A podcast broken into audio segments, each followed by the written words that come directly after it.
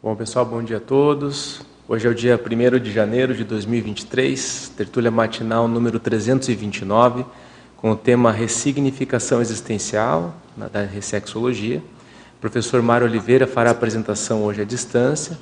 Todos os presentes aqui podem interagir normalmente com o microfone, que o professor vai ouvir normalmente. E os teletertulianos podem enviar suas perguntas no chat que a gente vai repassar por aqui. Tá? Então, passando a palavra aí, bom dia, professor Mário. Bom dia, bom dia a todos aí presentes no online.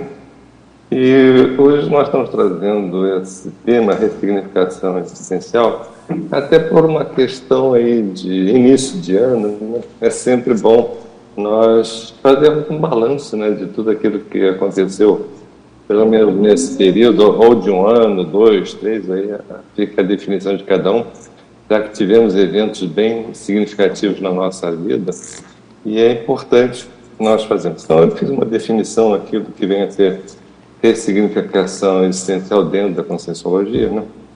Então, vou, vou ler a definição. A ressignificação existencial é o ato ou efeito de a consciência dar novo sentido à própria vida intrafísica a partir da análise das manifestações pessoais em determinado período, considerando diversos aspectos conscienciológicos para avaliar possíveis mudanças no modo de atuar. O que, é que eu quero dizer com isso? É que é, nós temos que olhar para trás, ou seja, olhar para um período que a gente queira analisar e avaliar as circunstâncias, tanto pessoais da nossa manifestação, quanto da manifestação das pessoas que estão à nossa volta. Como é que eu vejo esse momento evolutivo? Como é que eu vejo a situação do momento? Como é que eu vejo isso como eu interajo com isso? E quais, quais são as perspectivas futuras que eu tenho a partir disso? Então, o que eu quero trazer para vocês aqui, e eu elenquei 22 aspectos dentro da conscienciologia, para nós podermos fazer essa avaliação. Ou seja, essa avaliação ela tem que ser ampla, ela tem que ser assim profunda no sentido de eu poder ter parâmetros de avaliação do quanto eu estou indo, do quanto eu estou evoluindo, do quanto eu estou efetivamente analisando os fatos e podendo mudar a partir desses fatos. E isso é muito importante porque eu vou dar uma nova perspectiva à própria vida. E se nós, dentro da escala evolutiva da consciência, por exemplo, o professor Valdo trouxe, eu tenho que estar olhando para trás, ou seja, olhando para o que eu fiz no momento e o que, que eu pretendo fazer daqui para frente, ou, ou qual é o estágio evolutivo que eu preciso estar a, a alcançando. E para, eh, para alcançar algum estágio evolutivo dentro da escala evolutiva das consciências, é importante mudar uma série de coisas, ressignificar uma série de coisas. E é isso que eu queria fazer uma reflexão aqui com todos que estão aí presentes, para a gente fazer uma reflexão do que, que seria mais importante nós olharmos, como olharmos é, é, essas, essas manifestações, tanto pessoais, intraconscienciais, e as manifestações que estão à nossa volta. Então, fazer uma autocrítica e uma heterocrítica. Isso seria muito interessante, porque ao fazer uma heterocrítica, eu posso avaliar, por exemplo, as imaturidades dos outros. Será que eu já superei essas imaturidades? Ou eu estou vendo alguma coisa que eu gostaria de estar avançando, ampliando? Então, nós colocamos aqui 22, 22 aspectos da conscienciologia para fazer essa análise e colocamos também é, três pensatas da, do, do, livro do professor Walter do Lexo de Hortas Pensatas, para a gente poder ter assim uma panorâmica do que quer dizer aquilo e qual é a percepção, por exemplo, do professor Valdo e da conscienciologia com relação a cada, a cada aspecto desse. É evidente que três, três pensatas é pouco para cada tópico desses, mas não importa. O importante é que a gente possa fazer as nossas reflexões, as nossas perguntas, os nossos questionamentos, as nossas reciclagens a partir disso. Isso que eu vejo que é o mais importante. Porque é, se nós estamos num processo de evolução, nós vamos poder avaliar aquilo que já está carcomido, aquilo que já está ultrapassado e poder ressignificar isso, sabendo que faz parte do processo evolutivo, mudar os nossos posicionamentos diante da própria vida. Então, é isso que eu estou trazendo aqui e eu gostaria que vocês pudessem também trazer as suas contribuições com relação ao que nós colocamos aqui. Porque nós precisamos é evoluir acima de tudo. Nós passamos aí por um período, por exemplo, de pandemia, que não foi, está se acabando agora, e foi um momento muito sério para todos nós, ou seja, é, o melhor e o pior de cada um de nós apareceu com mais ostensividade, apareceu com mais eloquência.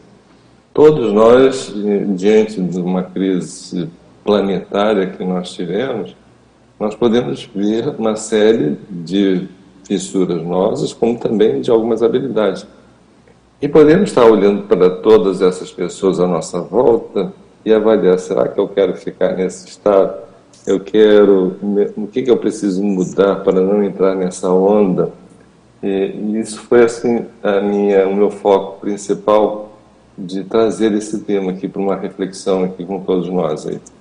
E esse objetivo de poder estar dando a nossa contribuição para poder fazer essa avaliação, tirar proveito acima de tudo, ou seja, qual é o proveito que nós podemos tirar? O que, que nós queremos a partir de tudo que aconteceu e, e quais foram as minhas vamos assim dizer, fissuras, as minhas dificuldades diante de uma crise? Ou quais foram as oportunidades que eu tirei diante da, dessa crise planetária? Porque isso afetou a todos nós, seja de modo direto, indireto, mas afetou, seja pelas mortes, seja pelo distanciamento, seja pela dificuldade de fazer alguma atividade de modo presencial.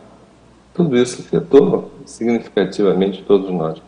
Nós tiramos proveito disso, desse momento ímpar da nossa sociedade, momento histórico vai ficar aí para, para o resto da humanidade como um case para ser experimentado, para ser estudado, para ser ressignificado também. Então, eu vejo isso, que cada um de nós tirou proveito a partir, por exemplo, desses desses aspectos que nós elencamos aqui, poderia ter mais aspectos, não resta a menor dúvida, mas pelo menos esse eu acho que dá um, uma visão mais global da nossa própria manifestação no momento atual que nós vivemos. Isso. Alguma pergunta que possa já a gente fazer uma discussão do qual o tema que a gente possa vir a aprofundar um pouco mais em função dessa ressignificação? É, bom dia, Mário. É, eu queria primeiro agradecer aí a, é, a, sua, a sua apresentação de hoje. Esse tema é muito pertinente, né? Você escolheu muito bem para o dia 1 de janeiro. E eu vejo que a ressignificação, né? Você colocou dentro da ressexologia, ela é inclusive um passo além da ressex, né? Porque primeiro você faz a ressex, quando você se ressignifica, você está realmente colocando aquilo de uma forma fixada e contundente, né? Eu gostaria de falar também, Mário, antes, que eu gosto muito desse seu estilo de fazer paper, você e a Adriana, de colocar em pensatas, né? Como se fosse um roteiro, assim, através das uhum. pensatas e conduzindo o assunto com argumentos, né? Que são os argumentos do professor Valdo. Então, eu acho isso muito interessante muito didático. Eu queria fazer uma pergunta para você no item 10, no exemplarismo pessoal, né? Exemplarismo consciencial, que eu acho bem bacana isso aí por exemplo, você se ressignificar não só através do que você escreve, do que você fala, mas principalmente das suas atitudes, dos seus atos. Olha só, uma coisa que é, que é interessante no exemplarismo consciencial é que nós vamos estar olhando também os outros, né? Qual é, qual é o exemplo que os outros estão dando para nós? E nós podemos aprender muito com isso, né? Até os exemplos negativos, eles são importantes para nós podermos avaliar. Olha, isso isso não é para mim, isso eu não vou fazer, isso foge. Mas eu tenho que entender o seguinte: por que aquela pessoa ainda traz esse tipo de comportamento? Isso é importante, ou seja, não descartar é, o exemplarismo daquela pessoa, mesmo que seja um exemplarismo, por exemplo, imaturo, às vezes até inconsequente, mas é analisar por que essa pessoa age desse modo. O que está faltando em termos de conhecimento? O que, que está faltando em termos de uma abordagem mais adequada para a própria evolução? Esse é um aspecto importante no exemplarismo, ou seja, nós olharmos as pessoas e ter elas como exemplos, seja de aspectos positivos e negativos. Por exemplo, eu tinha no professor Valdo um, uma personalidade que eu olhava e procurava espelhar alguns aspectos da personalidade dele, do exemplarismo dele. Isso era interessante porque me dava uma perspectiva de seguir em frente.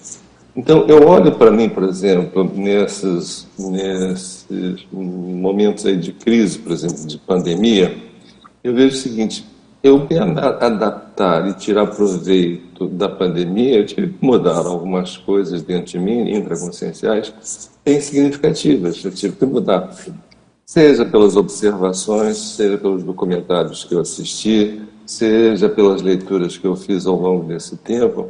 Mas o que é importante é que a minha cognição aumentou na medida que eu vou procurar entender o momento evolutivo, de entender o que está acontecendo no momento. O que está por trás disso? O que, que aconteceu em momentos passados que sejam semelhantes a isso? Então eu vou ter uma perspectiva que eu não tinha eu vou poder mudar certos aspectos intraconscienciais que eu não tinha é, analisado, nem tinha conhecimento daquilo. Então, esse aspecto do exemplarismo consciencial é muito sério, porque nós, dentro da conscienciologia, por exemplo, temos um aspecto da interassistencialidade, ou seja, ter na interassistencialidade uma oportunidade de crescimento, de, de evolução. E é a partir dessa interassistencialidade que nós vamos conhecendo cada vez mais os outros e vamos conhecendo cada vez mais as raízes das dificuldades dos outros. Então, na medida que eu vou entendendo os outros, eu vou me entendendo. Eu vou tendo uma ressignificação da minha postura diante da vida, da minha postura diante daquela pessoa que eu estou atendendo, que anteriormente eu poderia estar fazendo uma crítica à pessoa pelo comportamento que tem, hoje eu faço uma análise daquele comportamento sabendo que aquilo tem uma história atrás disso. Não adianta criticar-lo, adianta é saber o que está por trás disso e poder ajudar. Então, o exemplarismo, ele parte dessa postura de você poder olhar, seja o que for, seja uma crise, seja uma pessoa em crise, olhar e ver o que está por trás disso e manifestar esse comportamento. Então, isso que é interessante. Então, se você hoje tem um bom exemplo, você está mostrando para as suas ex-vítimas do passado que você mudou. E o fato delas perceberem a sua mudança acabam é, a necessidade da cobrança desde algum aspecto imaturo do nosso passado também mudar. Então está aqui, por exemplo, nessa pensada do professor Valdo. Somente bom exemplo hoje melhora o passado. E é verdade, né? Seguinte, porque nós vamos nos atualizando perante as nossas próprias imaturidades. Isso é a base do exemplarismo. Então, outro aspecto interessante aqui do professor Valdo é que a técnica da interassistencialidade mais eficaz é o exemplarismo cosmoético, ou seja, você pratica é, a cosmoética, se você é um exemplo de cosmoética, entender que a cosmoética é um crescendo. E hoje eu tenho um nível de cosmoética olhando para três, quatro, cinco anos atrás, a minha cosmoética era mais, vamos dizer assim, flexível do que ela é hoje. É, hoje eu tenho uma compreensão um pouquinho melhor do que eu tinha alguns anos atrás. Então, o meu exemplarismo, ele é um exemplarismo crescente nesta, nesta condição de me manifestar com condutas cosmoéticas.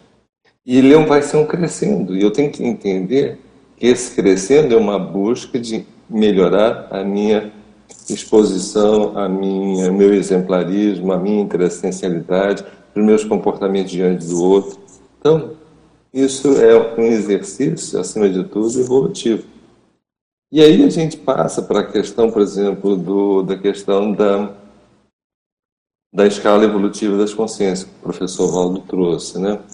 E, e hoje, estou em que nível? Qual é o nível que eu preciso hoje me colocar para um dia chegar lá? Então, esses são os desafios do nosso exemplarismo, acima de tudo. Ele sempre está buscando algum aspecto da nossa personalidade que precisa mudar e melhorar. Na medida que melhora, eu olho para trás e ressignifico tudo aquilo que já passou. Eu posso estar vendo uh, um, um, trauma, por exemplo, do passado e dizer assim, quanto esse trauma foi importante para o meu crescimento. Não quer dizer que eu precisaria passar por esse trauma. Por exemplo, se eu tivesse estudado, se eu tivesse lido um pouco mais, se eu tivesse refletido mais, eu poderia não ter passado por isso. Mas ele, ao mesmo tempo, poderia ser evitado, ao mesmo tempo, pela necessidade de crescimento, ele surgiu também. Então, você pode começar a ressignificar tudo para ter esse olhar do aprendizado que você precisa ter daqui para frente. Bom dia, Mário. Ah. Perdão. Olá, professor. Bom dia, professor Mário. Tudo bem? É... Tudo. Professor, aqui na página 2, o item 7, Educação Permanente. Em 2018, fiz um curso com você, e coincidentemente era no final do ano, né? E que me levou uma ressignificação, assim, de toda a minha jornada até aquele momento, sabe? E eu lembro que eu fiquei muito grata, tanto pela, por, por você, né, que estava epicentrando o curso, Equipinha, Equipex. Isso vai muito de encontro com o tema com, que, a, que a Adriana falou semana passada, né, no domingo, no domingo passado. Mas eu percebi que para sustentar todos aqueles aportes recebidos durante o campo interassistencial, é, exigiu muito esforço e principalmente muito estudo. Né? Então, eu gostaria que você comentasse um pouquinho essa ortopensata dedicação. E, se possível, comentar um pouco né, como que funciona a educação permanente do epicentro consciencial lúcido, principalmente nesse processo né, interassistencial. Obrigada. É, dedicação. Somente depois de muito estudo, leitura e pesquisa através das décadas é que você alcança as opiniões pessoais, teáticas mais gerais cosmovisiológicas sobre as realidades e para a realidade do cosmos. Olha uma coisa interessante, uma coisa interessante.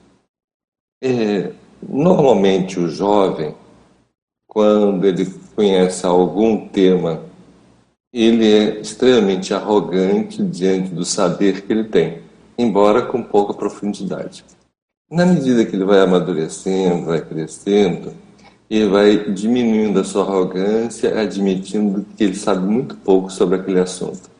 Ele precisa aprender mais, estudar mais sobre aquele assunto. Embora, em comparação à época da juventude dele, ele sabe muito mais, mas ele também sabe muito mais a respeito do que não sabe. Então, isso é muito interessante, porque é, a educação permanente é exatamente isso, ou seja, você está ciente ou consciente da importância desse estudo, porque você nunca esgota nada na vida. Você, em termos de conhecimento, você não esgota. Então, é sempre um aprendizado, e, e, e isso tem que ser permanente. Se nós formos levar, é, é, levar em consideração que nós estamos neste planeta para exercitarmos conhecimento, atitudes, decisões e, acima de tudo, é, ter neste momento um processo de aprendizado que seja efetivo. Se nós vamos ter N vidas ainda pelo futuro, vamos ter um aprendizado em todas as próximas vidas que nós vamos ter, não tem saída. Então, quanto mais eu aprender a respeito dessa realidade existencial, e quanto mais aprender com a realidade multi-existencial ou multi-seriex das, multi, das multi-vidas que ainda tem pela frente, eu vou entender o seguinte, quanto mais eu estudar e, e, e eu me manter autodidata naquilo que eu trouxe ou dediquei para como pesquisa pessoal, eu tenho que ir em frente, sabendo de antemão que eu não vou esgotar isso, que eu vou passar para as próximas vidas. Então, a grande questão toda é saber o seguinte: eu estou num processo de crescimento, de aumento de cognição, de conhecimento, e isso não esgota nessa vida. Então, eu vou precisar de N vidas. Se você, por exemplo, levar em consideração que, um, por exemplo, um virtuoso hoje, de qualquer instrumento, por exemplo, um artista, uma pessoa que toca um determinado instrumento, e ele hoje é considerado assim como um virtuoso daquele instrumento. É óbvio que ele não dedicou um conhecimento para aquele instrumento só numa vida. Ele precisa, no mínimo, no mínimo assim, brincando, três vidas dedicadas àquele instrumento, sabendo tirar maior proveito disso. Esse conhecimento teático, porque ele fala aqui, o professor Waldo fala em conhecimento teático, ou seja, é a teoria e a prática, é o exercício dessa teoria que está dentro de cada um de nós. Então, isso é interessante, porque não adianta você ser um teórico do conhecimento, você tem que colocar isso em prática. Então, por exemplo, dentro da CIP, nós, por exemplo, temos vários cursos em função do estudo que nós fizemos e da necessidade que nós temos em ajudar as pessoas, ou seja, de qualificar melhor essa assistência. Então, nós desenvolvemos o curso, por exemplo, Efeitos do Perdão, entendendo que as pessoas têm muita dificuldade com relação a esse tema.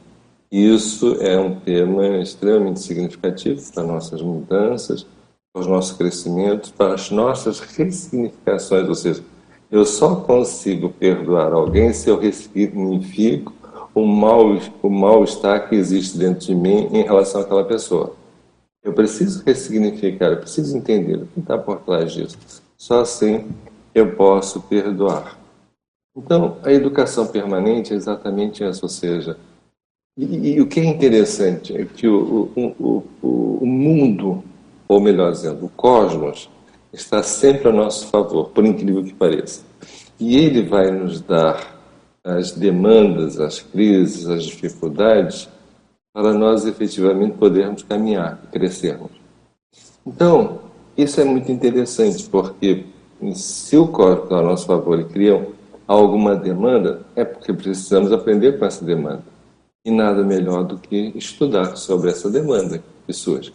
Então, se você, por exemplo, cria um ambiente de interassistência, você começa a ter um público em que você não tem muito conhecimento a respeito daquela demanda, daquela, daqueles problemas que surgem, aquelas dificuldades que surgem das pessoas que estão sendo assistidas, é um meio de você antecipar esse conhecimento sem ter passado por uma crise semelhante à que você está ajudando, está assistindo.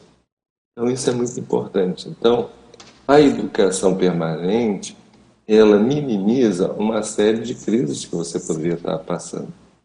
Minimiza e supera uma série de dificuldades. Não quer dizer que você não vá ter situações de desafio, vai.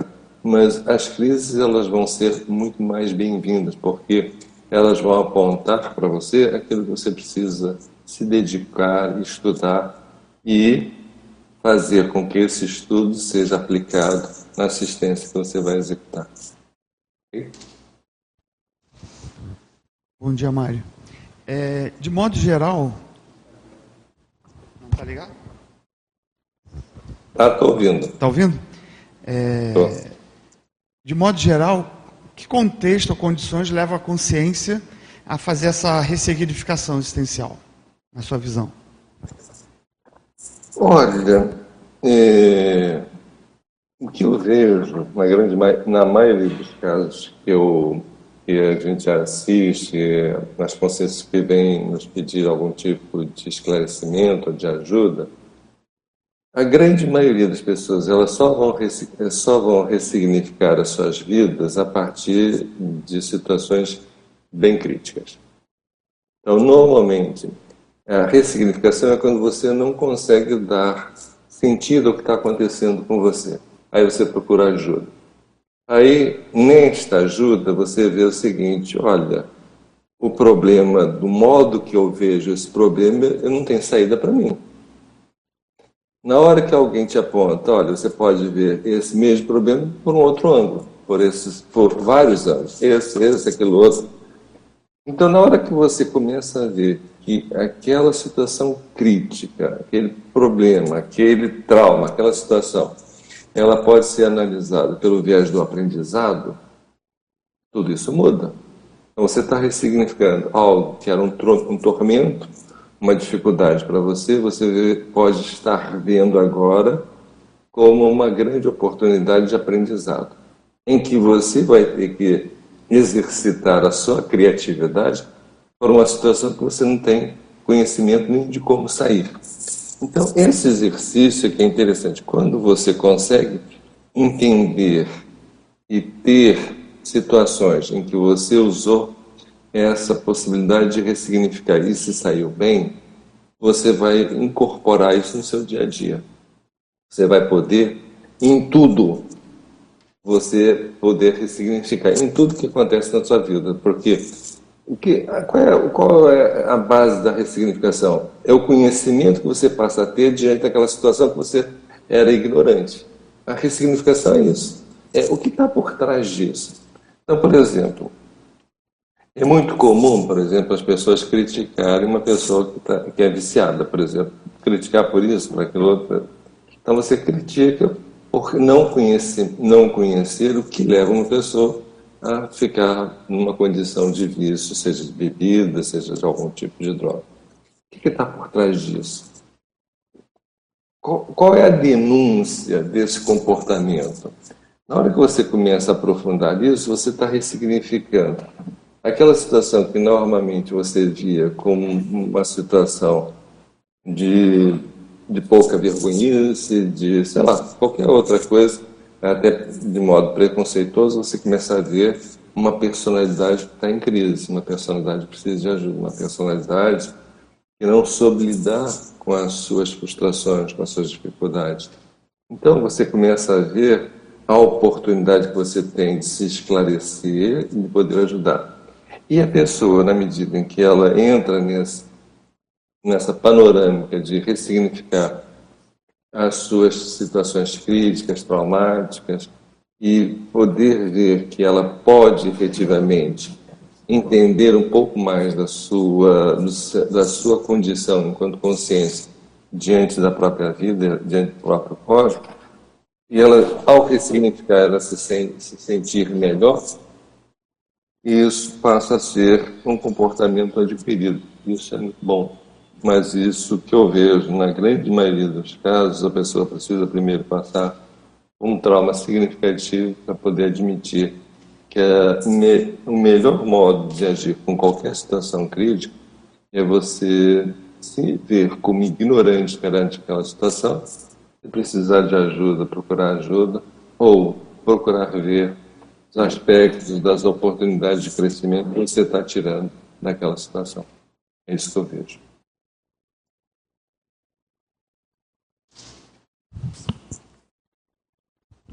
Bom dia, bom dia, Mário, bom dia a todos.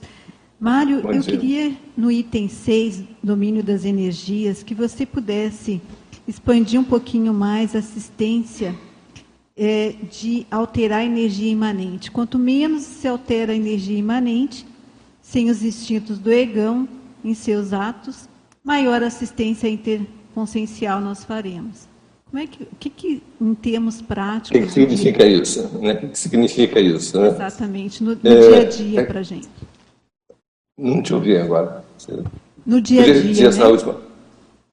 Como é que eu posso tra trazer em atitudes para alterar menos a energia imanente e ser mais assistencial.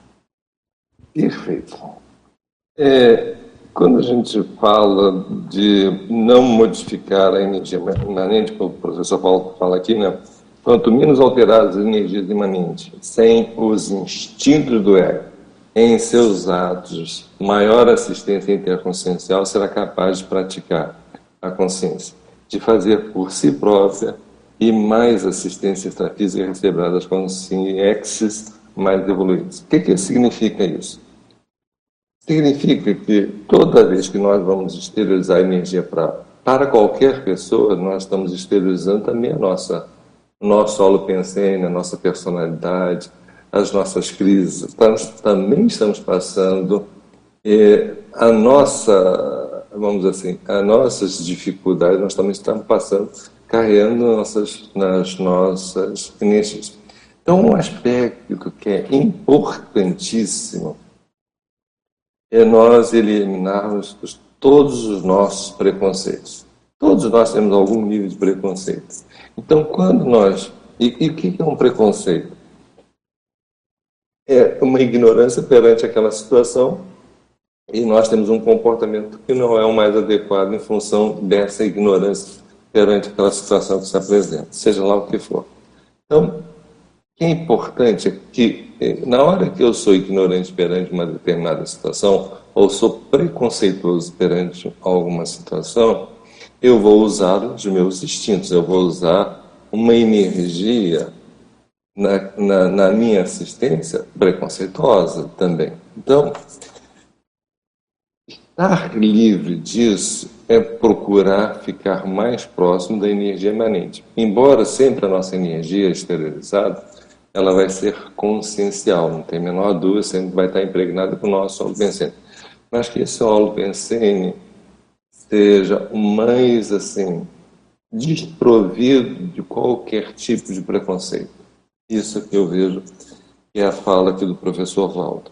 Isso é muito é, necessário, porque na hora que eu coloco meu ego, a minha necessidade, a minha dificuldade na frente, na frente da assistência, no fundo, no fundo eu estou impregnando cada vez mais na energia com o meu interesse e existem muitas pessoas, por exemplo, que fazem assistência, mas com interesses totalmente espúrios, mesmo às vezes de modo inconsciente.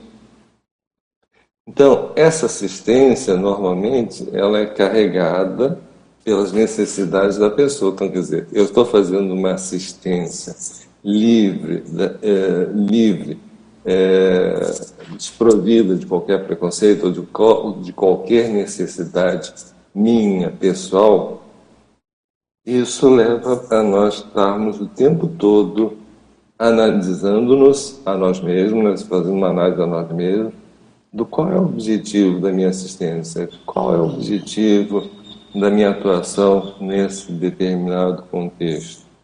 Então, isso é muito importante, porque, e, por exemplo, eu analisando certos comportamentos de antes da pandemia, por exemplo, eles foram ressignificados e foram mudados em função dessas reflexões, em que eu tomei atitudes em função também motivadas pelo meu ego, ou seja, o meu ego se sobrepôs à própria assistência que eu estava fazendo.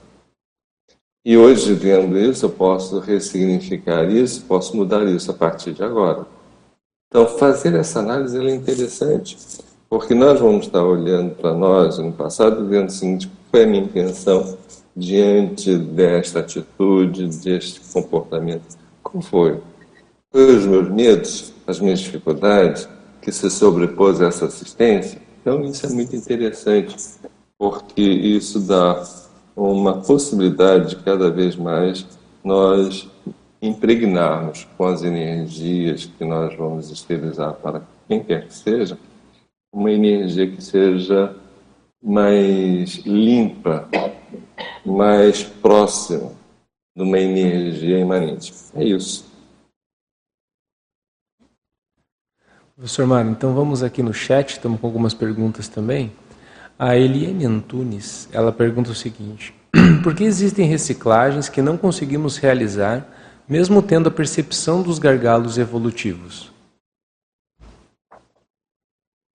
As reciclagens, quando nós não conseguimos fazer, a gente tem que analisar por alguns aspectos. Por exemplo, então você tem uma reciclagem que você sabe que precisa fazer, é necessário. Então, e você está com dificuldade de efetivamente fazer. Então, o que acontece é, se você sabe que precisa fazer, você precisa, muitas das vezes, pedir ajuda. E é, é, é comum nós precisarmos de ajuda em algumas situações críticas por falta de conhecimento a respeito do assunto. Às vezes é falta de conhecimento, falta de leitura, falta de um aprofundamento. A grande maioria dos problemas de reciclagem, a grande maioria da necessidade de reciclagem, é porque a pessoa precisa estudar sobre o assunto, precisa ler mais sobre o assunto, precisa perguntar mais sobre o assunto, precisa discutir mais sobre o assunto, refletir mais sobre o assunto. E às vezes, o que acontece? Uma reciclagem, ela leva a outra. Ela leva a um aprofundamento. Então, se você, por exemplo, numa reciclagem que você vai fazer, digamos o seguinte, que você precisa parar de fumar, por exemplo. Vamos, vamos analisar isso. Aí, aí você para durante uma semana e você na semana seguinte você volta a fumar. Se você não está conseguindo fazer essa reciclagem, você sabe de antemão. Então, o que está faltando aí? é conhecimento a respeito do porquê eu preciso fumar. O que que o fumar está tamponando nas minhas emoções? Que, que ela está evitando? O que, que ela está me denunciando? E essa denúncia, muitas vezes, ela é muito mais crítica, ela é muito mais dolorosa do que próprio ato de fumar. Então, a pessoa, por não querer aprofundar a razão, as raízes desse comportamento, a pessoa não consegue efetivamente acabar com, com esse comportamento pelo fato desse comportamento te denunciar alguma coisa que você não quer nem mexer, não quer nem tocar. Então, as reciclagens, muitas vezes, elas têm a, dificuldade de serem concretizadas porque começa a, a, a adentrar ou a, a mexer com situações intraconscienciais que foram recalcadas, foram, vamos assim, dizer até, esquecidas. Elas estão no âmbito do inconsciente e a pessoa tem dificuldade de acessar isso pelo medo que, aquela, que aqueles sentimentos possam vir à tona e ela se sentir desequilibrada. Então, nestas situações, o ideal é procurar ajuda. Então, quando você tá, tem uma reciclagem que você sabe que precisa fazer e não está conseguindo, é sinal que tem raízes mais profundas, mais dolorosas, em que você está abdicando de querer acessá-las. Isso, para mim, é um fato, é o que mais acontece com as pessoas que abordam, às vezes, certas reciclagens que sejam necessárias. Professor, só complementando o que você está falando com relação à ajuda, é, fica a dica de procurar, por exemplo, o CAEC aqui. Eu estou há dois dias aqui e já recebi bastante ajuda. Eu tenho o CAEC, tem a consciencioterapia, tem os cursos de imersão, tem vários. Hoje temos assim, tem a Consincobaia, então tem hoje uma série de possibilidades em que a pessoa pode ser assistida a partir do esclarecimento de muitos discursos que possamos estar fazendo. Isso aqui é bacana. Além de ter, por exemplo, a consciência terapia, ela, ela ajuda muito, porque ela vai procurar levantar essas questões exatamente para a pessoa poder superar. Então, isso é muito importante. Então, é, o processo das reciclagens, no fundo, no fundo, é ressignificar aquele problema que você está tendo, e só na ressignificação daquele problema é que você vai conseguir efetivamente fazer a reciclagem. Se você não ressignificar, é muito difícil você poder fazer uma reciclagem. Então, é mais, bem mais difícil.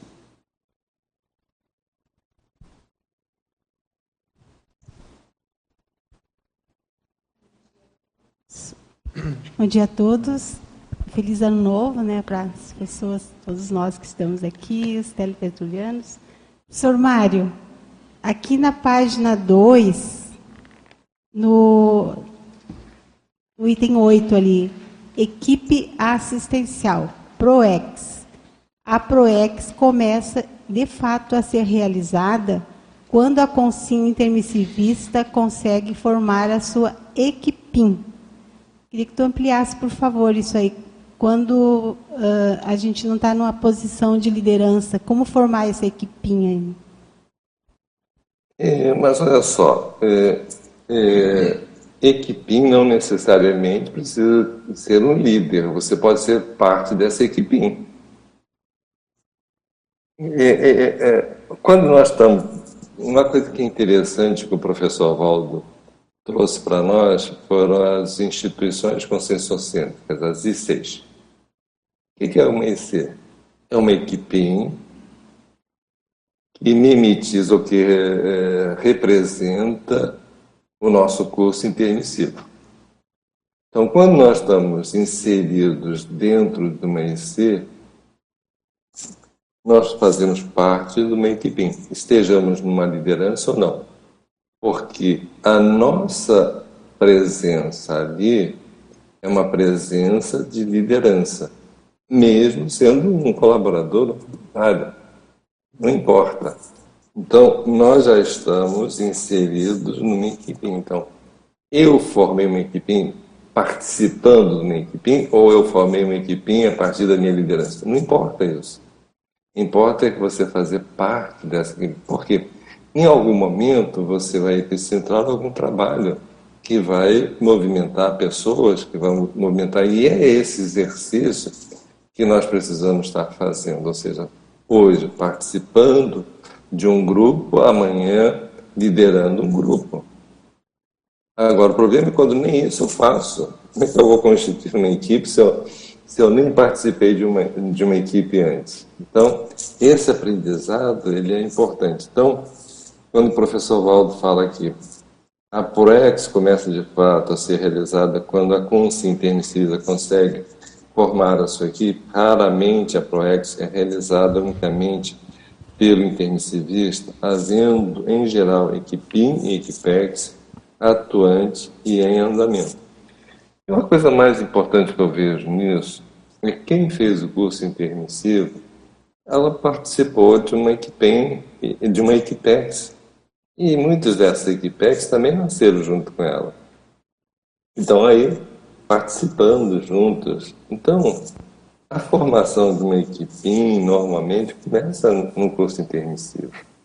Ela não vem, não vai ser é, iniciada aqui com pessoas desconhecidas, não, são pessoas muito próximas. E é exatamente essa proximidade dessas pessoas que os esforços para a consecução de uma ProEx é facilitada. É exatamente a, a, a, o fato de estarmos juntos é que propiciam esse processo de crescimento. Então, por exemplo, para dar um exemplo aqui, nós estamos aqui apresentando uma tertúlia matinal, um paper, temos aqui que a gente elencou uma série de, de pensados do professor Valdo, e nós estamos aqui falando desse assunto e, e, e aprofundando esse assunto. Isso é uma relação de equipe. Por quê? O fato de eu estar aqui, eu precisei dos, dos dois Eduardos, né? Pra, o Eduardo está sentado aí na mesa, Bartoleto, e o, e o, Eduardo Azevedo para conseguir, e a, e a demais estrutura para colocar no online. E colocar conectado com todos vocês e com todas as pessoas que estão também no online. Então, isso é uma equipe. A minha programação a minha programação ela só se constitui na liderança do Eduardo, do, dos dois Eduardos estão aí, da equipe que mantém o tertuliário, das pessoas que estão aí presentes. Então, isso é equipinho. Eu, eu, faço parte dessa equipe e ao mesmo tempo não faço parte. Ou seja, quando estou numa tertúlia matinal, eu faço parte dessa equipinha da tertúlia matinal. Quando não estou dando tertúlia matinal, essa equipe está em outra, outra com outros, com outros professores, com outras atividades. Então, é isso que é bacana de você estar podendo participar de diversas equipes e equipex, porque aqui também tem uma equipex atuando. Isso é o que vai dar fomento e dinâmica na nossa próxima, na nossa programação de vida. Por isso, que na medida que nós ampliamos a nossa assistência, o nosso conhecimento, o nosso exemplarismo, é natural que as equipes se formem com muito mais intensidade e equipes. No fundo, no fundo, é estudo teático, ou seja, é colocar a sua teoria na prática e normalmente as pessoas se juntam a respeito em torno desse conhecimento, em torno dessa possibilidade de manifestação. Obrigada.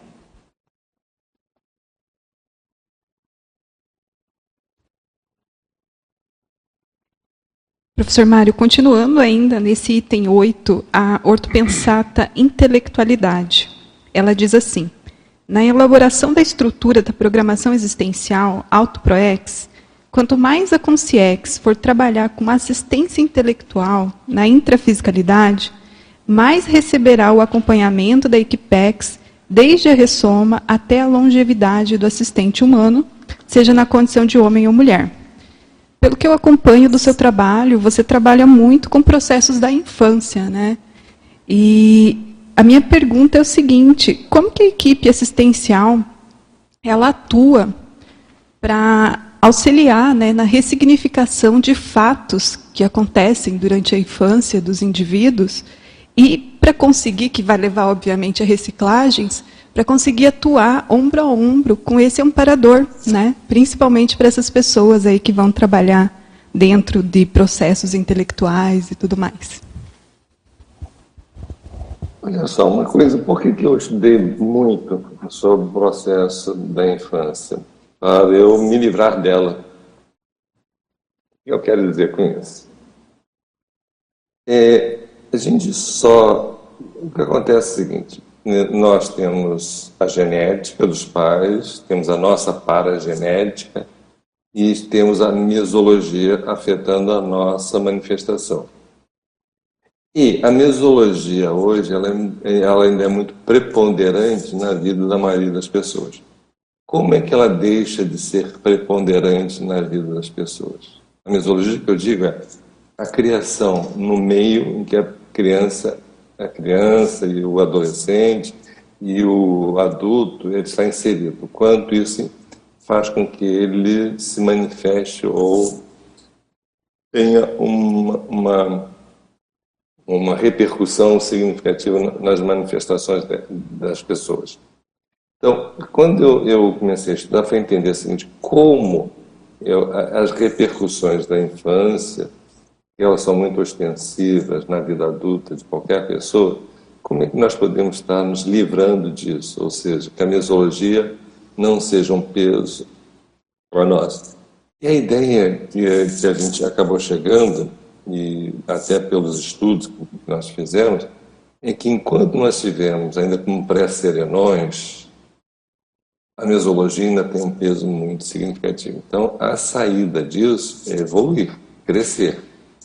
Então, o objetivo é saber por que, a misologia ainda é um peso muito grande para a maioria das pessoas. Pela demanda de problemas que as pessoas trazem em função da infância. Então, essa análise para mim foi muito importante, ou seja, as pessoas traziam uma série de questões, de dificuldades para desenvolver o parapsiquismo, muito, muito calcado nas experiências da vida presente e principalmente da infância, ou seja, certos traumas bloqueavam certas emoções e bloqueavam o processo das energias. Então, esse é um fato, ou seja, e por que, que isso estava sendo tão ostensivo? Ou seja, por que essas pessoas tinham uma influência tão forte desse período a ponto de terem dificuldade de desenvolver o parapsiquismo, de entrar em estado vibracional, de se posicionar diante da própria vida num, num aspecto mais, mais, mais livre e melhor. O que está por trás disso? Então, o que a gente viu foi exatamente isso, ou seja, e a pergunta que você fez logo em seguida foi como nós podemos nos livrar disso, ou seja, nascer independente do meio que nós nascemos, esse meio não interferir e a paragenética estar mais ostensiva a ponto dela preponderar perante qualquer dificuldade que possa acontecer. A saída foi a única, olha, só tem jeito. Se você não é desperto, vira desperto, se não é desperto, se você já é desperto, vai pensar em ser o evoluciólogo o mais rápido possível para você poder estar imune nas próximas vidas. Então, no fundo, no fundo, eu estudei isso tudo para poder entender a importância da evolução nas nossas vidas. A importância da escala evolutiva das consciências e poder ajudar as pessoas a superarem esses traumas mesiológicos que interferem significativamente na vida das pessoas. Então, esse estudo foi, no, foi a demanda que surgiu para assistir as pessoas, principalmente nas, nas preceptorias que nós damos, que é para, para a pessoa desenvolver o seu parapsiquismo, o quanto elas são inibidas e são travadas na sua manifestação energética e parapsíquica por conta de traumas da infância. Porque a influência mesológica foi muito ostensiva. Então, só me deu assim uma oportunidade enorme para poder estudar e pensar o seguinte: o que, que eu preciso fazer para já deixar para a próxima vida uma paragenética que me deixe mais livre do que nesta vida me deixou. Embora e nessa vida eu tive muitos aportes. E o que é interessante é o seguinte: se eu, é aqui, ó, na elaboração da estrutura da programação existencial do projeto, quando mais a consciência for trabalhar com assistência intelectual, ou seja, quanto mais conhecimento ela tem, quanto mais cognição ela tem diante da realidade, menos ela tem interferência do meio. Então, o que eu posso fazer hoje para impregnar meu psicossoma a ponto de eu estar mais, numa condição mais favorável na próxima vida? Estudar, estudar, estudar, estudar, estudar, estudar, estudar muito, pesquisar muito e aplicar esse conhecimento é a saída para nós superarmos a interferência da mesologia em nós. E o professor Val deixa isso bem claro aqui, no, no, no, bem claro. Então, se hoje eu procuro fazer a tarefa de esclarecimento, ser autodidata, procurar estar sempre numa condição melhor, para ter uma boa argumentação perante é, o que eu esclareço, eu estou me fixando para a próxima vida vir com este padrão de manifestação. A possibilidade de eu ter um amparador intrafísico ou extrafísico já na própria adolescência é muito grande. Isso minimiza uma série de problemas. Então, por isso, do estudo da infância, porque isso me deu uma visão de conjunto excelente e uma, e uma perspectiva para as próximas vidas muito interessante. Então, eu já estou me fixando na questão da intelectualidade, do exercício do esclarecimento. Isso, para mim, está sendo assim, uma oportunidade já de fixar esse padrão de conduta, de comportamento já para as próximas vidas.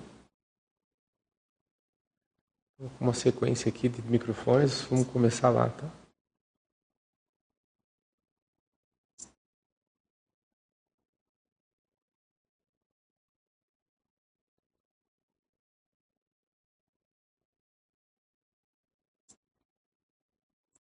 Mais alguma pergunta? É, tá, ó, o microfone não está funcionando aqui, Mário, só um segundinho. Ah.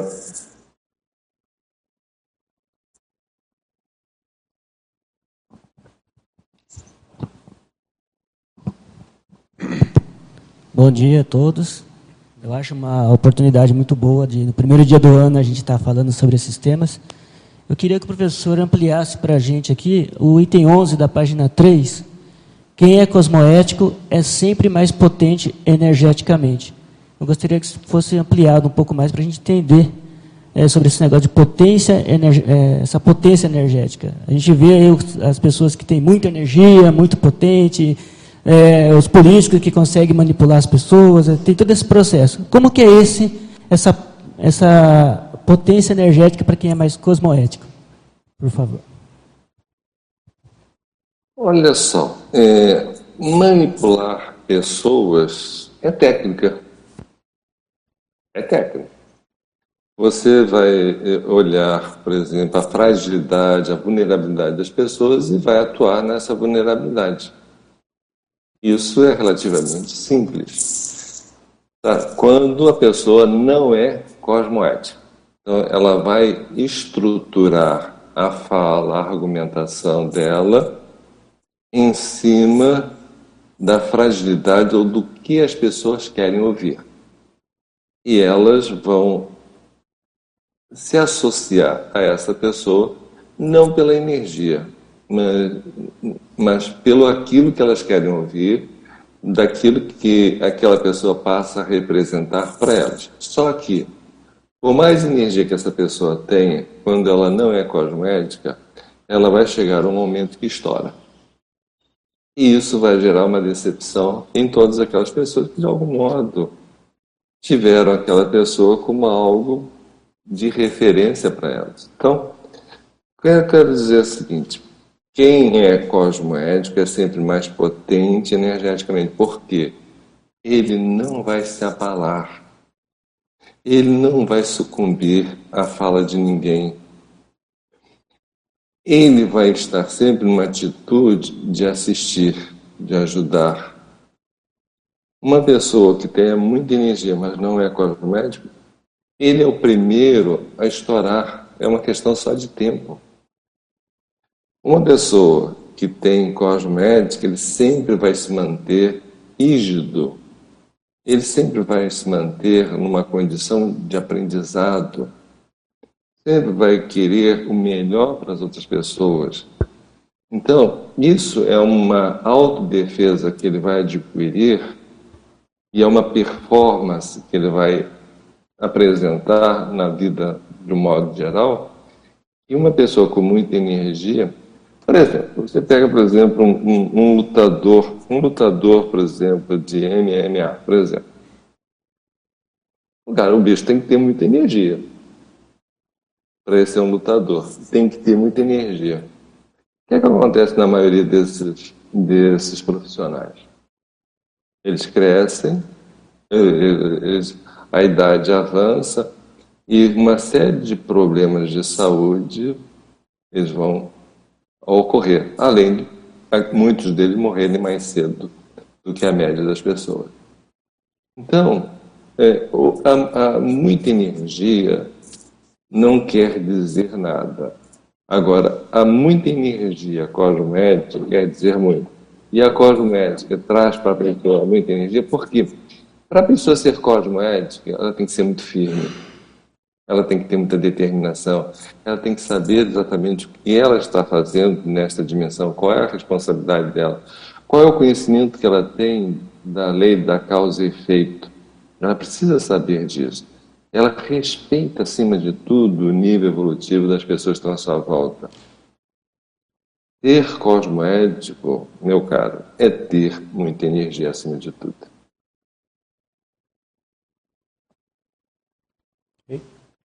Legal. É, se estava na vez aqui do microfone, quer fazer pergunta? Oi, bom dia. Se pudesse comentar, professor, na página 1, é, o item 4, bom humor. Bom humor. Bom humor é uma coisa interessante. Eu vou até ler aqui as pensadas do professor Walter. O bom humor é o primeiro antídoto em relação à baratrosfera seguindo do otimismo e da auto-imperturbabilidade. O bom humor é o maior remédio, a farmacopeia mais poderosa verdadeiro equilíbrio da pessoa. As adversidades, percalços e mazelas próprias da condição humana hão de ser entendidas pela consciência lúcida como relativo bom humor a partir das bases da autocompreensão cósmica. Muitas vezes a gente fala sobre o óbvio, do fato ostensivo, eloquente, por isso precisamos viver a compreensão fraterna quanto à natureza humana. Então, olha só, uma pessoa que tem bom humor, ela não está mais preocupada com o que os outros pensam a respeito dela ela tem convicção da sua realidade, da sua situação, da sua proex, do que ela está fazendo, qual é o propósito de vida dela. Então, o bom humor, ele vem exatamente do exercício da interassistencialidade, do quanto ela tem resultados positivos diante dos feitos que ela tem, dos empreendimentos que ela tem feito. Então, o bom humor, no fundo, no fundo, ele é atrelado aos resultados das nossas empreitadas evolutivas, acima de tudo. E como eu disse antes, por exemplo, o Valdo fala o professor Valdo fala que as adversidades, percalços e mazelas próprias da condição humana hão de ser entendidas pela consciência lúcida com relativo bom humor a partir das bases da autocompreensão cósmica. Ou seja, se o cosmos está a nosso favor, se ele está trazendo algum percalço para nós, nós temos que entender o seguinte: olha, eu tenho que entender a respeito disso. O cosmos está tá me, tá me dando uma dica de aprendizado. Então, por que, que eu vou ficar chateado perante o cosmos? Porque ele está me propiciando um aprendizado. Então, bom humor é exatamente isso, é entender esse fluxo do cosmos, esse fluxo evolutivo do cosmos em que nós estamos inseridos. Então, se nós entendemos perfeitamente esse processo, não temos que ter mau humor. Muito pelo contrário. Mau humor, no fundo, no fundo, é, uma auto, é um alto assédio, acima de tudo. Então, bom humor, ele vai trazer uma oportunidade também de estabelecer relações afetivas mais saudáveis também. Porque você, para ter bom humor, você precisa respeitar a ignorância alheia, você não tem que ter preconceito com relação às pessoas. Então, bom humor, no fundo, no fundo, é uma manifestação de gratidão perante a oportunidade que nós temos de crescimento. É uma oportunidade diante do cosmos que nós temos de crescer e evoluir. Então, é isso. Tá bom? Só um pouquinho. Alô? Opa. Bom dia, Mário. Primeiro, feliz ano novo para você. Igualmente, igualmente. Oportunidade de debate aqui. É, eu queria fazer um cotejo entre dois itens. É, um item do ponto 16 ali da pré-intermissiologia, que é o último ponto, a interassistencialidade. Quem ainda uhum. se irrita com facilidade ou vira a cara para alguém pode não ter sucesso na próxima intermissão pois não apresenta gabarito para desenvolver a interassistencialidade. E aí o cotejo é com outro ponto do item 13, que é o perdão. O perdão é a conclusão máxima de todos os processos de interprisões grupocármicas. Eu queria que você falasse um pouco desse processo, dessa jornada. Ok. Quem ainda se irrita com facilidade ou vira a cara para alguém pode não ter sucesso na próxima intermissão. O que é basicamente isso que o professor está falando? Se eu ainda tenho preconceitos com relação a pessoas, se eu faço ainda objeção de pessoas, o que eu estou dizendo para mim mesmo? Que eu não, não quero fazer assistência. Por quê? Se eu viro a cara, porque aquela pessoa está me incomodando, está me irritando. Então, se aquela pessoa está me incomodando, eu não estou tendo a oportunidade de crescer a partir da irritação que está dentro de mim. Eu estou simplesmente manifestando-a de modo a virar a cara, a não querer entender ou me entender e ver na minha intraconsciencialidade qual é o meu problema, qual é a minha dificuldade de olhar para aquela pessoa e respeitá-la no nível evolutivo. Ou assisti-la pela demanda que ela está trazendo para mim, porque ela está me trazendo uma irritação às vezes é algo na minha personalidade que precisa mudar ou é algo que eu preciso assistir. Então, esse, esse aspecto ele é muito importante, porque digamos o seguinte, que eu viro a cara de uma pessoa que ela me prejudicou em algum momento, eu começo a virar a cara, assim, bom, nós vamos, vamos analisar isso, o que eu preciso fazer? Pelo menos perdoá-la. Não virar mais a cara, mas pelo menos perdoá-la diante daquela situação que se apresentou em que eu não vou mais passar por aquela situação, porque eu agora aprendi que eu posso estar superando essa minha vulnerabilidade que eu tinha antes. Então eu posso perdoar na medida em que eu reconheça que eu tinha uma vulnerabilidade para aquilo acontecer. Então, na hora que eu reconheço essa vulnerabilidade, eu posso superá-la.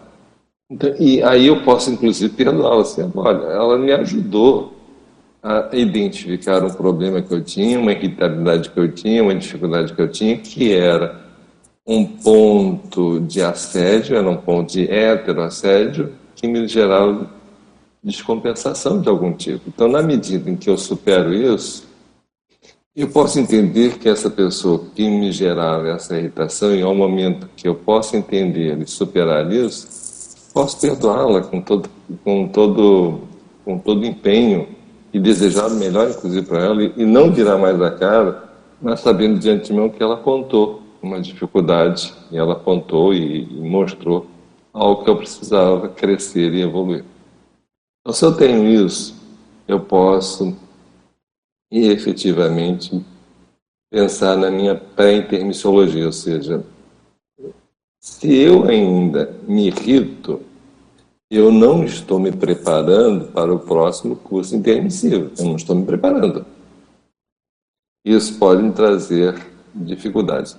E não me preparar para o próximo curso intermissivo é você não perdoar as pessoas com as quais você se irritou, você teve algum entrevero com elas. Então, a questão muito séria é: nós estamos nos preparando para o período intermissivo? Então, nós temos todas as dicas, todas, sem exceção, daquilo que precisamos melhorar para o próximo curso intermissivo. Às vezes é isso, você virou a cara, você tem que pensar: por que, que eu virei a cara? Eu estou comprometendo a minha a, a minha admissão ao curso intermissivo, ao próximo curso intermissivo, é para nós estarmos pensando seriamente. E o perdão, inevitavelmente, vai ter que ser utilizado em N possibilidades. Não tem, eu não vejo assim como evitar isso. Por isso que eu fiz o curso Efeitos do Perdão, porque, olha, é, é uma saída e é uma possibilidade enorme de crescimento quando nós podemos estar tendo essa dinâmica. Não é perdoar pelo perdoar, não é isso. É perdoar entendendo a importância desse perdão e a superação da dificuldade que você teve diante daquela situação que você ficou envolvido. Isso que é mais sério.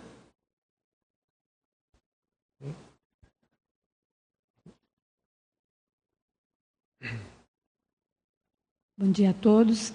Professor Mário, é, eu gostaria de, aqui na, no, na última página, na página 5, você fala dos questionamentos, né? Que, especialmente aqui, ó, a elaboração de novos questionamentos relativos ao tema em análise.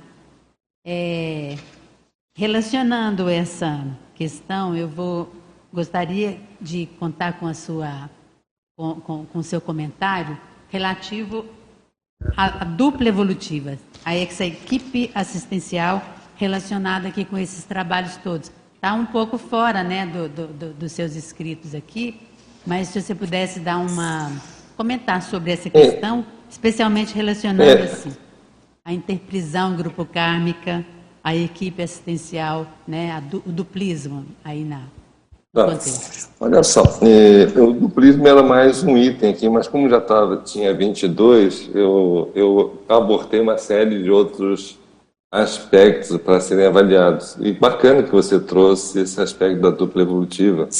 Isso é, é importante porque processo da evolução ele passa pelo exercício da dupla evolutiva, não resta a menor dúvida.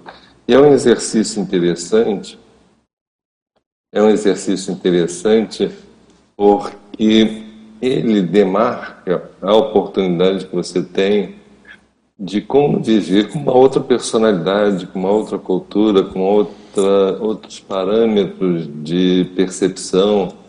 E, e, e, esse trabalho de lidar com uma pessoa que tem um, uma cultura, um crescimento diferente, ele é muito importante, porque é um, é um exercício, acima de tudo, também da sua compreensão diante do outro, diante de você poder fazer concessões, de você poder fazer assistência, de você poder se capacitar nesta relação, entender. Então isso tudo ele é muito importante e isso pode trazer comprometimentos, não resta a menor dúvida, interpretações de grupo kármico, quando o entendimento dessa relação não é adequado, mas também pode trazer grandes oportunidades de crescimento, de evolução. Então, as relações, as relações afetivas mais próximas, numa dupla evolutiva, elas vão trazer a reboque todo o processo da criação de cada um, principalmente o processo das relações com os pais. Então, é, as manifestações entre o casal ele vai estar sempre permeado por essa misologia que cada um esteve envolvido. E é exatamente poder entender esta situação é que nós vamos poder entender o outro e nos entendermos também. Então, é um exercício, eu vejo assim, ímpar do crescimento de cada um de nós. Foi bom que você trouxe esse tema para cá, porque seria mais um aspecto importante nessa relação, que eu não botei, mas ele está presente em, em, tudo, não resta a menor dúvida, e ele é um, é um tema extremamente expressivo para a gente colocar. Na realidade, eu tinha 30 tópicos, né? Isso assim, não vamos começar a tirar vários aqui, porque senão vai ficar muito extenso, já está extenso demais, já está com cinco páginas, então a gente foi tirando alguns, mas a ideia, quando eu coloquei aqui ó, é, é, essas observações aqui no final, é exatamente isso, cada um começa a colocar os itens que sejam mais necessários para si, até para fazer uma autoavaliação da sua ressignificação perante a relação. Agora, o que eu vejo de mais importante no, na questão da dupla evolutiva é que você precisa entender efetivamente os aspectos da mesologia que está impregnados na pessoa que está do seu lado. Isso é importante porque muitas vezes a pessoa tem atitudes que não são de ordem pessoal, mas de ordem mesológica, ou seja, de alguma coisa que aconteceu lá na infância, nas dificuldades que ela passou, e um comportamento às vezes vem atravessado, vem com dificuldade, e a pessoa precisa estar entendendo o que está por trás disso. E ao entender, tudo facilita para um melhor entendimento e, uma, e um crescimento mútuo de ambos. A ideia na dupla evolutiva é a seguinte: pensa o seguinte, você vai colocar o parceiro ou a parceira numa condição melhor do que a da que você mesmo está. É, essa é a base da dupla evolutiva. Ok, legal. É, bom dia, professor.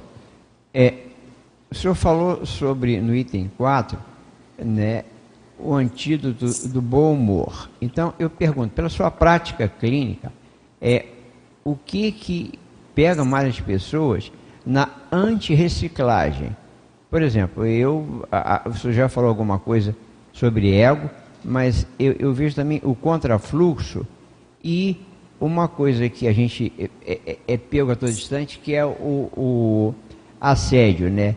Intra e extrafísico. Quer dizer, por quê?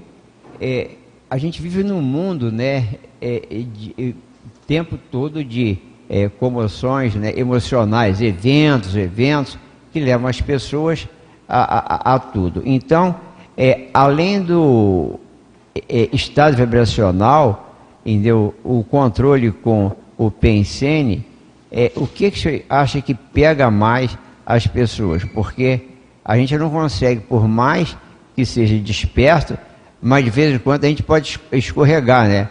Então, na sua prática, o que, que o senhor tem indicado para as pessoas é, para evitar isso?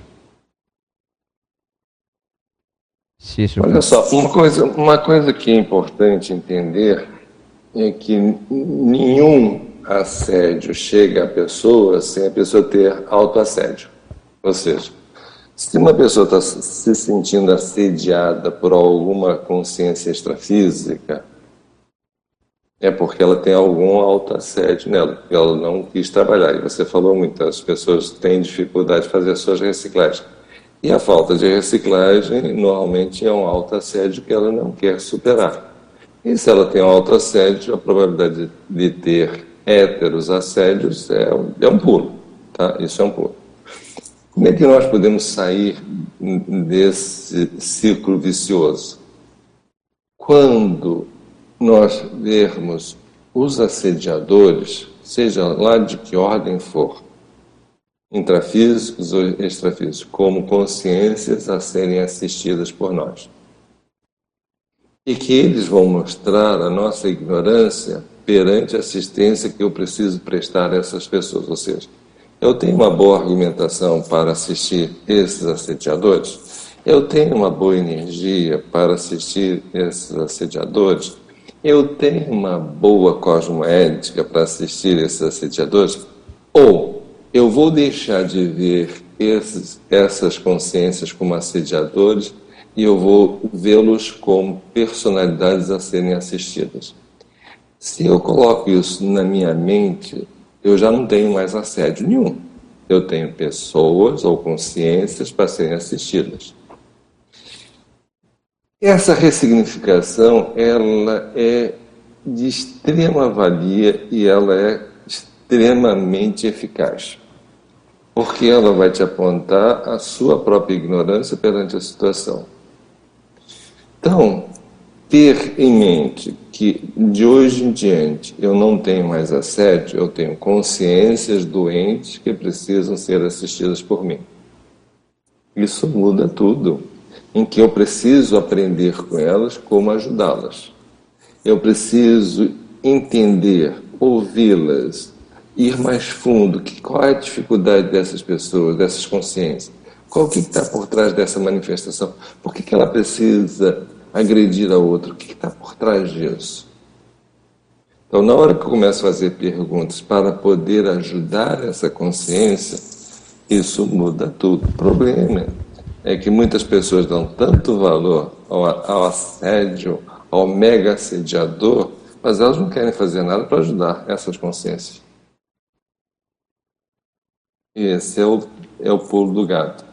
A hora que você queira ajudar essas consciências que aparentemente estão te assediando, tudo muda. Você vai fazer as reciclagens necessárias em prol do outro. Olha só o que eu estou falando. Você vai fazer as suas reciclagens porque você quer ajudar o outro com melhor eficiência, com melhor qualidade, com a melhor destreza. Então, na hora que isso passa a ser um valor para você, que é uma ressignificação significativa, você muda e as reciclagens elas se tornam muito mais bem-vindas e com muito mais prazer de fazê-las, porque significa que você vai adquirir mais conhecimento, vai adquirir mais cognição perante a própria vida. Então, o que eu vejo a grande dificuldade das pessoas de fazerem as suas reciclagens é porque elas estão muito calcadas no seu próprio ego, nas próprias dificuldades, e não veem que, na medida que ajudam os outros, elas estão se aculturando perante a vacina que precisam tomar. Alô? Isso. É, bom dia a todos. Desejo um 2023 com muitas assistências, interassistências evolutivas. Mário, eu gostaria que você abordasse o item 22, especificamente a ortopensata libertação. A rigor, somos escravizados à ignorância dos nossos compassageiros evolutivos. Na auto na autovivência da tarefa do esclarecimento TARES vem a nossa libertação. É, eu gostaria que você expandisse no seguinte sentido. Se a pessoa não compreende a TARES, essa libertação acontece em algum nível e se existe também, se a gente corre o risco de, de, de esses grilhões apertarem mais em vez de de folgarem. Olha só uma coisa interessante. Vou ler de novo aqui para a gente poder aprofundar a questão mais séria. A rigor, somos escravizados à ignorância dos nossos compassageiros evolutivos. Na autovivência da tarefa do esclarecimento vem a nossa libertação, ou seja, quando nós temos a argumentação sobre aquela ignorância, nós estamos livres daquela ignorância. No mínimo, nós estamos livres.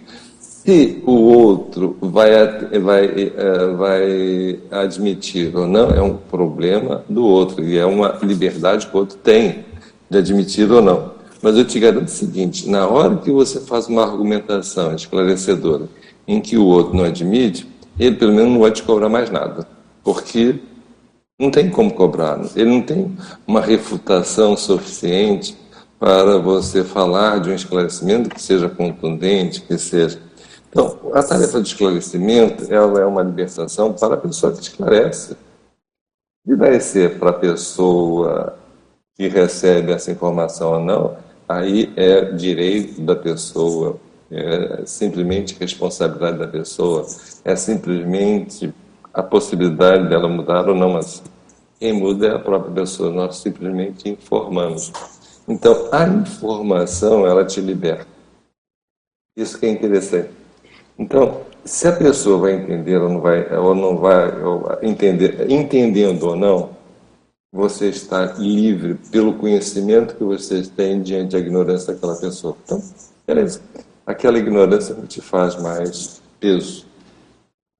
Então, é, nós vamos estar te ajudando essas pessoas e, vai, e nós vamos estar melhorando a nossa argumentação. Isso também é um indicador importante, ou seja, como eu não consegui chegar a essa pessoa? Tá? Isso aí é um indicador que eu posso melhorar na minha abordagem, na minha teática, na, no meu exemplarismo que eu posso fazer para ficar mais claro. Então, ao mesmo tempo que é uma libertação falar de esclarecimento, ao mesmo tempo é um questionamento para nós mesmos melhorarmos. O que, que eu preciso fazer para estar numa condição melhor, para ser mais efetivo no meu esclarecimento. Sabendo de antemão que cada um tem seu tempo, cada um tem as suas sinapses que precisam ser constituídas para poder fazer as mudanças que precisam ser feitas.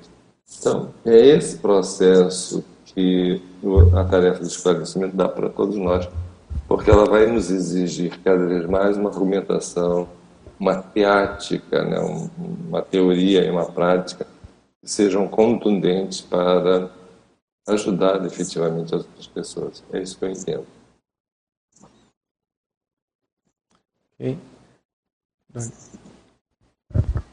Bom dia, professor Mário. Feliz ano novo a todos os participantes. Eu queria, na, na, segunda página aqui, na desperticidade interassistencial, que você pudesse falar mais sobre a etologia conscienciológica, principalmente dificuldade de superar esse último megatrafar, que é o autobifrontismo. Que a consciência tem essa, esse jogo de cintura que ela, ela mesma passa a perna nela mesma. é a autocorrupção, né? Na verdade, não é autocorrupção. É, no universo da etologia conscienciológica, um dos últimos megatrafares que a consciência renuncia a fim de alcançar a condição da autodispersidade interessencial é a incoerência comportamental, caradurismo, o autoassédio, autocorrupção ou o autobifrontismo, ou seja, por exemplo, expor em classe o maior conceito cosmoética do paradigma consciencial e sair da aula e praticar logo em seguida justamente o contrário do que explicou teoricamente para os alunos com toda a ênfase. O que, é que o professor Valdo está falando aqui?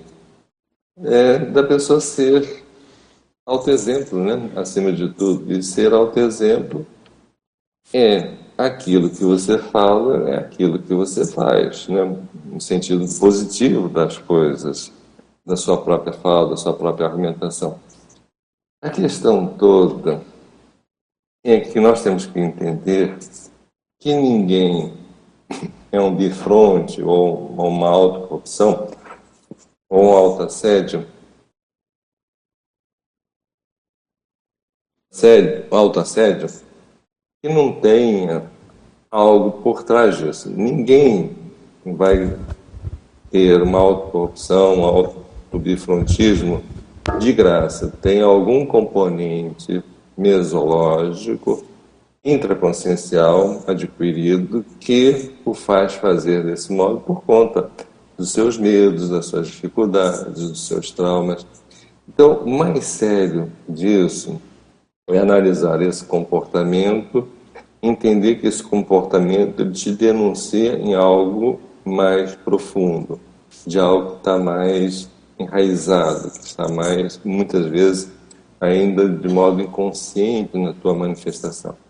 Então, o que eu vejo, por exemplo, de, de superar esse processo é você entrar na tua intraconsciencialidade sabendo que isso, na realidade, é a ponta do iceberg, ou seja, é, é o sintoma.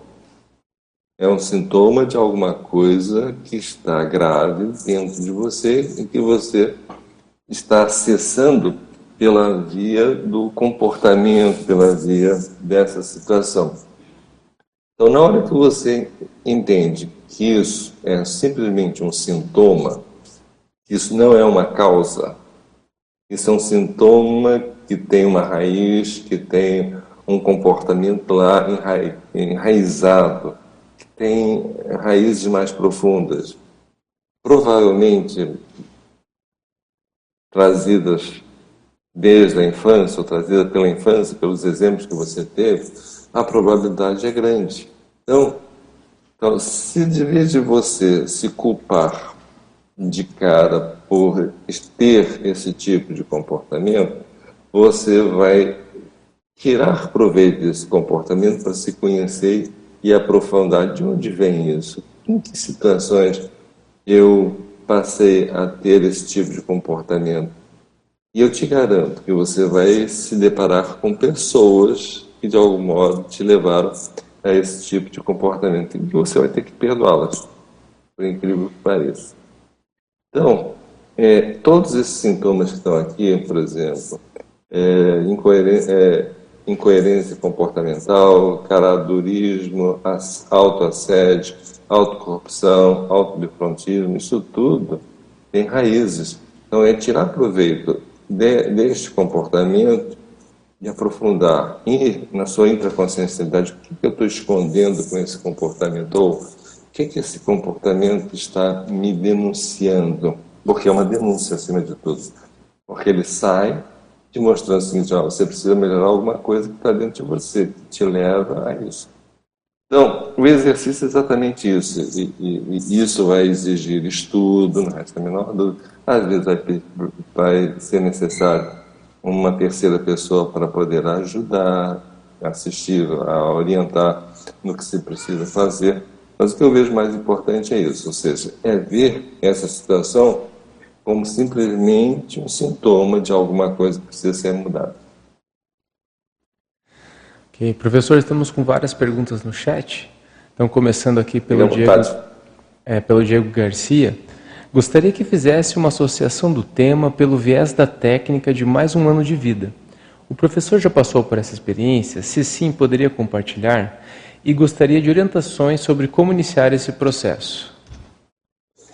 Olha só, mais um ano de vida, eu não fiz essa técnica, não, mas eu só vejo a técnica do ano de vida, tá? Em que você vai colocar parâmetros e vai colocar situações de mudança para você. Você vai botar metas de mudança para você, ou seja, como se você eh, tivesse que resolver a sua vida em um ano. Então, você vai ter que estabelecer algumas, algumas metas e você, para acessar essas metas, para conquistar essas metas que você vai estipular, é impossível não ressignificar o que foi feito até o momento. Entender o que aconteceu até o momento. Entender em toda a, a sua manifestação, pelos aspectos positivos e negativos, entender o que está por trás de todos esses comportamentos para você efetivamente poder mudar.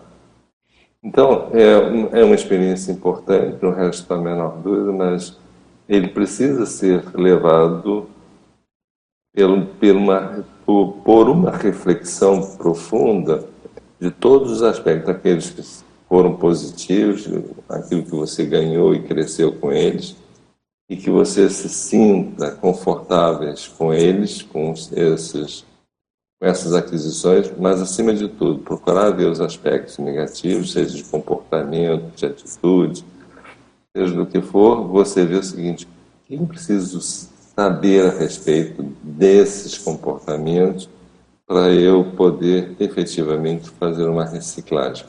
Então, a ressignificação ela é profunda no sentido de você começar a ver a oportunidade que você tem de fazer esse levantamento, de fazer esse estudo, para poder efetivamente crescer com isso. Agora, isso vai exigir é, estudo, conhecimento, debate, não resta a menor dúvida, vale a pena, sim.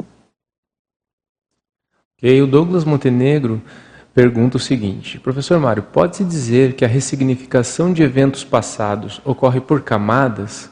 Como é possível extrair o máximo de aprendizado de um fato ou de um parafenômeno? Olha só, os fatos é como nós interpretamos esses fatos. E isso é muito, é muito sério, ou seja, como eu reajo a esse fato.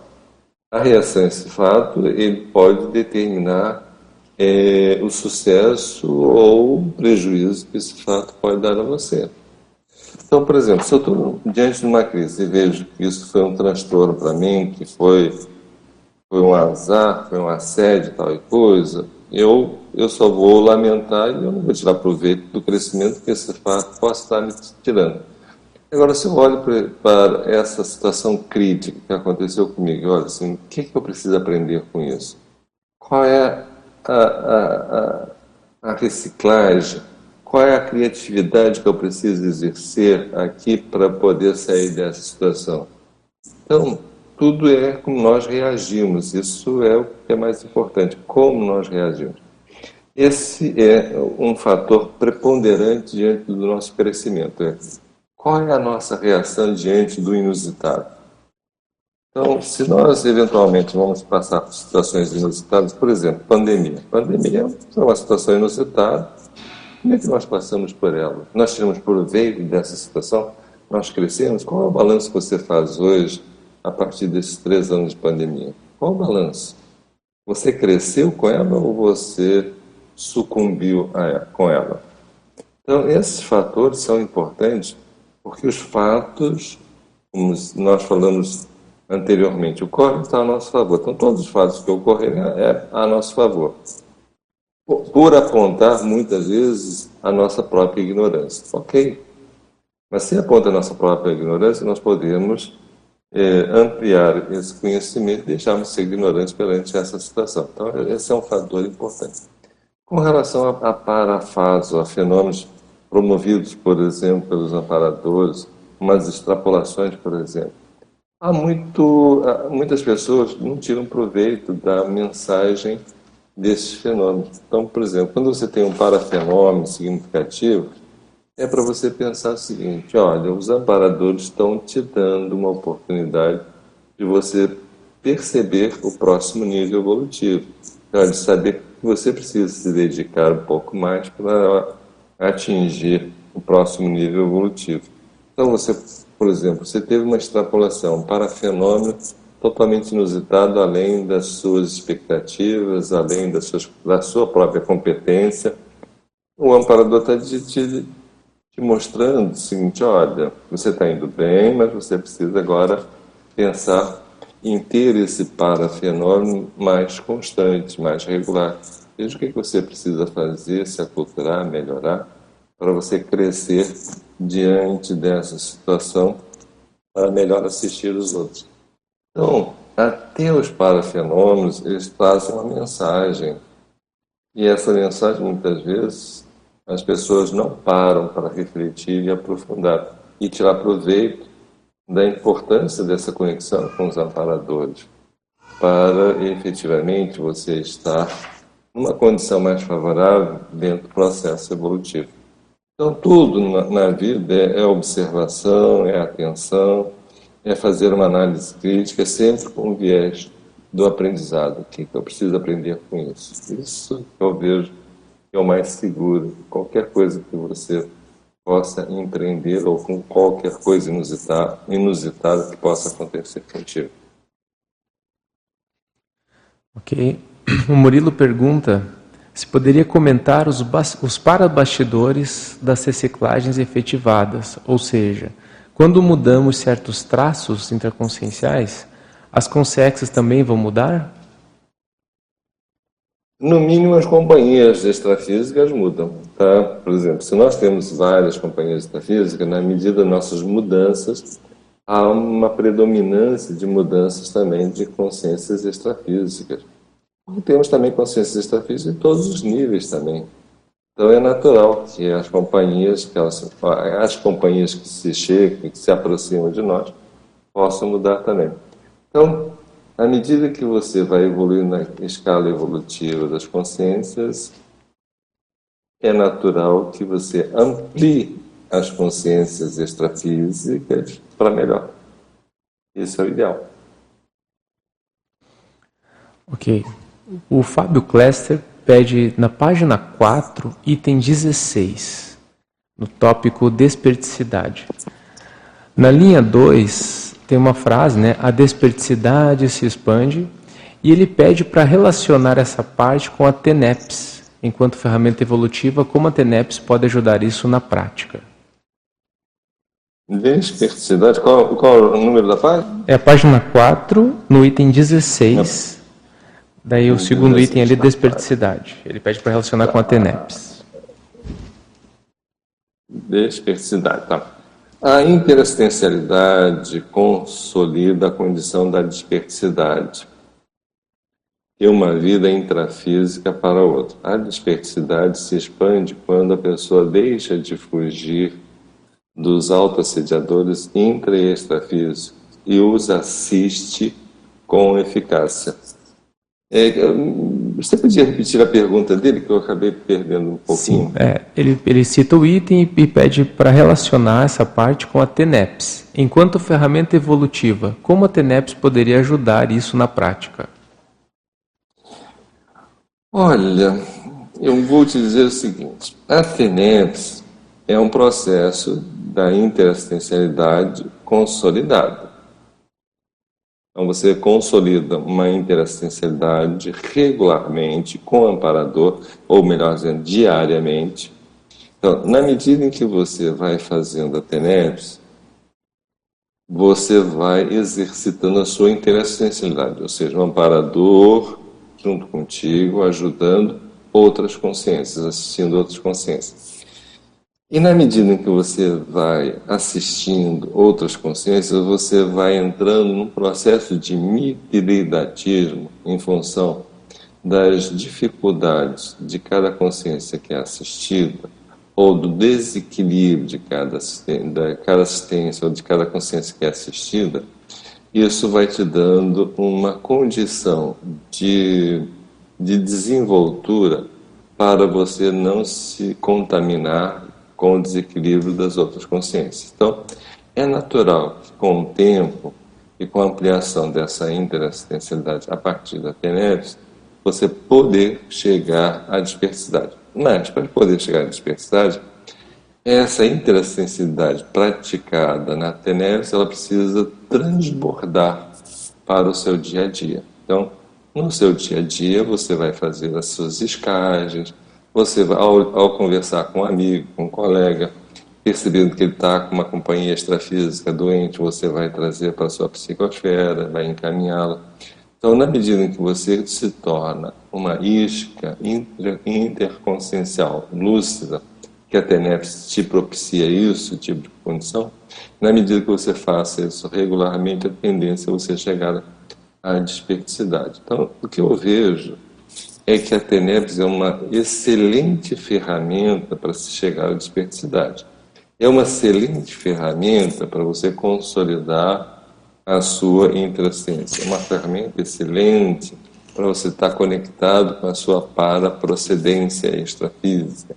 É uma excelente ferramenta de você ter uma atmosfera protetora dos amparadores para o resto da vida. E, sim, e também para você ter uma interação com os amparadores extrafísicos, ou seja, uma comunicabilidade, uma interrelação interdimensional com os amparadores extrafísicos. Então, O que eu vejo aqui na Tenebs é um grande facilitador. E, olha, não perca essa oportunidade. Se você não faz Tenebs ainda, aproveite e faça, porque ela faz a diferença na vida de qualquer pessoa. Principalmente por te manter conectado à sua paraprocedência. Isso que eu vejo que é o mais sério. E naturalmente você vai ficando com mais fôlego para lidar com consciências doentes. Ele aqui no final fala: desperticidade se expande quando a pessoa deixa de fugir dos assediadores intra e extrafísicos e os assiste com eficácia. Ou seja, não veja mais que você tem assédio, você a partir de agora só tem consciências para serem assistidas. E essa é a grande, a grande desafio para todos nós. Professor Mário, na página 3, na, no item 13, interprisão grupo kármica, a questão da recomposição. Quem ainda chora as mágoas ou vive sobre a força de queixumes, não entendeu a fase da recomposição interprisional grupo kármica. E logo em seguida vem a questão do perdão. O perdão é a conclusão máxima de todos os processos de interprisões grupocármicas. Se pudesse ampliar, por favor, para nós. Posso, posso. Olha só, né, se você não perdoou ainda alguém, você está preso a essa pessoa. Se você não resolver esse problema nessa vida, vai ter que resolver na próxima. E vão vir bem juntinhos.